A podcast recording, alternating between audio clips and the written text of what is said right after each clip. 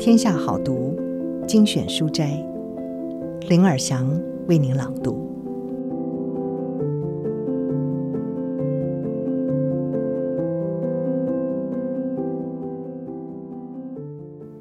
今天为您朗读的是《亲爱的，我回地球一下》，作者是买买氏，他是一位作家，也是一位创意人。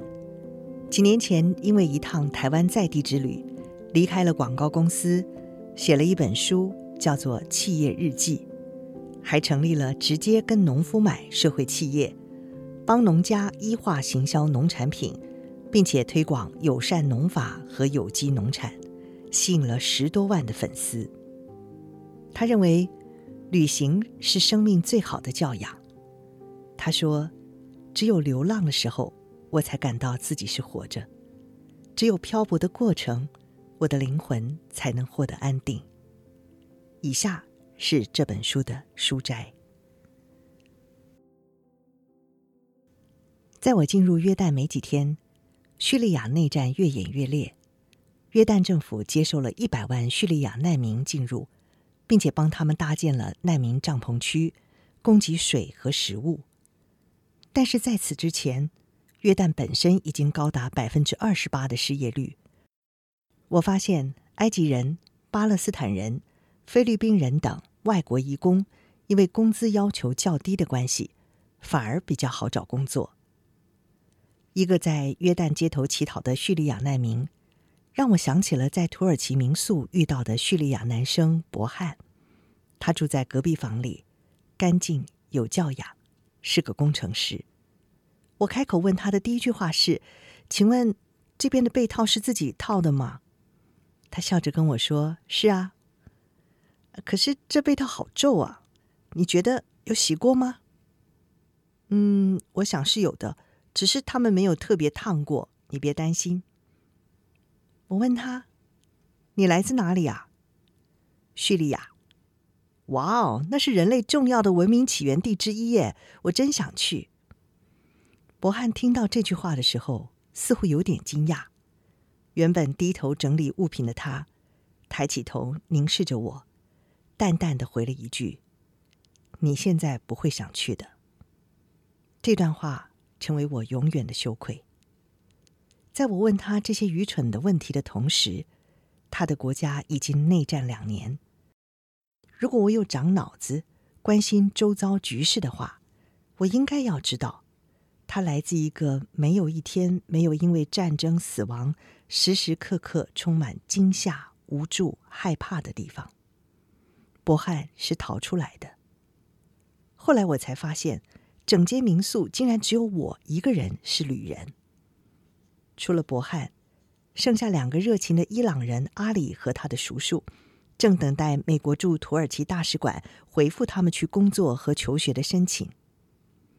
你们想去美国啊？我有点惊讶，因为在我印象中，美国和伊朗就像两块同级磁铁。哎，阿里说，政府啊只顾及有钱人，无视一般民众的需求，加上各方国际势力的搅局，现在的伊朗政治动荡，货币贬值，像我这样的年轻人，很多人都觉得看不到未来，有机会的都出国求学或工作。你知道现在伊朗的币值有多少吗？我回答说不知道。两万多伊朗利亚尔兑一美金，两万多？你在开玩笑吗？这可一点都不好笑。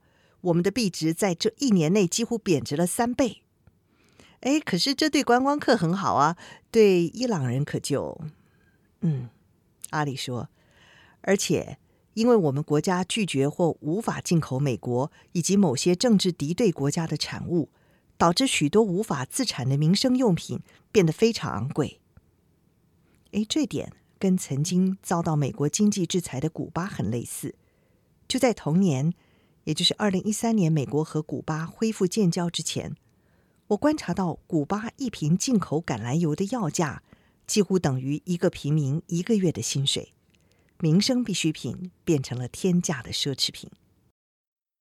似乎所有和美国或英国有利益冲突的国家，平民的下场都有点凄凉。不知道我在美国和英国的好友是怎么看待这些事情的？西方政权与媒体知道这些国家的百姓在国际角力与资源斗争中是这样被牺牲的吗？当地掌握利益和权势者知道自己国家中殷实淳朴的同胞正被迫承受痛苦的轮回吗？或者反而借机把持进口税与在地观光资源赚取暴利呢？我试图安慰阿里，所以我对他说：“哎，反正啊，美国的东西也不见得都很好啦，是基改黄豆啊、基改玉米啊，造成环境极大的问题的集中性饲养牛肉啊，你们碰不到这些东西也算是件好事。”可是阿里却露出了苦笑。那我再问他：“哎，你觉得伊朗人恨美国吗？”阿里黯然地说：“一半一半吧。”而我倒觉得，与其恨美国，不如恨自己的政府。聊到一半，阿里的叔叔从超商回来了，带了一大堆食物吆喝我们一起享用。这两个伊朗人就是这样，什么都爱分享。一个曾经去过伊朗的朋友就告诉过我，伊朗人是他走过全球五十多个国家，遇过友善到出奇的人类。接下来几天，我默默注意到，除了遇见我的时候，他们三个很少有笑容，有时候他们会在晚上愁眉苦脸的围坐在一起，包括民宿管家也经常加入他们的苦恼聚会。有天晚上，阿里约我到庭院聊天，他说：“金，我今天终于拿到美国签证了，离开前我一定要给你看一样东西。”阿里在月光下打开他的笔电，开始播放一段他自己录制的影片。影片一开始是阿里出发前的波斯语自白，接着我看见美得令人悸动的高原，充满奇特皱褶的山脉往镜头外无止境的蔓延，城市在街头覆着雪的严峻大山脚下，形成一种奇幻小说里才会出现的场景。我看见彩绘细节繁复，宛如天堂万花筒般的清真寺。我看见蓝宝石色的湖泊在柔绿的山谷中，沙漠里一对寂寞的单峰骆驼朝向地球的边缘前进。我看见在家乡的阿里和他的家人围着头巾的姐姐和妈妈正吱吱喳喳的聊天。天啊，我真希望拥有他们美丽的面容。他的小妹妹手里抱着一个围头巾的娃娃跑向镜头，每个人的微笑是多么的幸福和快乐。我开始迟疑，离开伊朗真的对他比较好吗？阿里打断我的思绪，问我说：“怎么样？这就是伊朗哦。”他的语气中透露着自豪与骄傲。美呆了！伊朗绝对是我要去的国家。我希望有一天我去的时候呢，就可以遇到你。我真心的说。我们花了一小段时间，对彼此的未来致上最深的祝福。然后我转身准备回房间，阿里突然叫住了我：“嘿，金，台湾产石油吗？”“没有耶。”“啊，你们真幸运。”阿里说。我回到房间，关起门，大哭了一场。我在电脑上敲了这段讯息给刚。我说：“我发现这个世界并不存在着公平。”这辈子要成为怎样的人，是否能拥有幸福，很残酷的。很多时候，你根本无能选择。当晚，叙利亚平民遭到可怕的化学武器波及，包括孩子在内，他们口吐白沫的死在与他们无关的仇恨中。以上书摘摘自《天下杂志》出版。亲爱的，我回地球一下。